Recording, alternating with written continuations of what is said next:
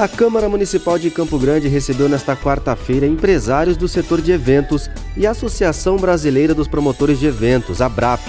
Os empresários entregaram aos vereadores uma proposta de recuperação do setor de eventos, que visa socorrer os trabalhadores que atuam na noite. O vereador professor Riverton ressaltou a importância deste debate para o setor de eventos, que sofre com os impactos da pandemia.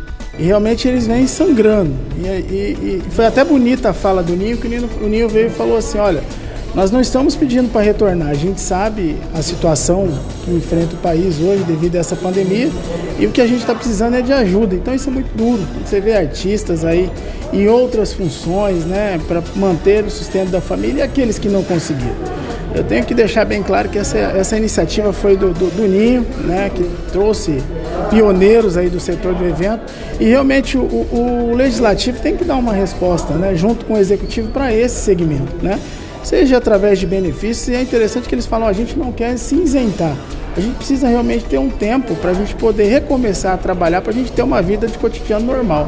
Kelson Carvalho, direto da Câmara Municipal de Campo Grande.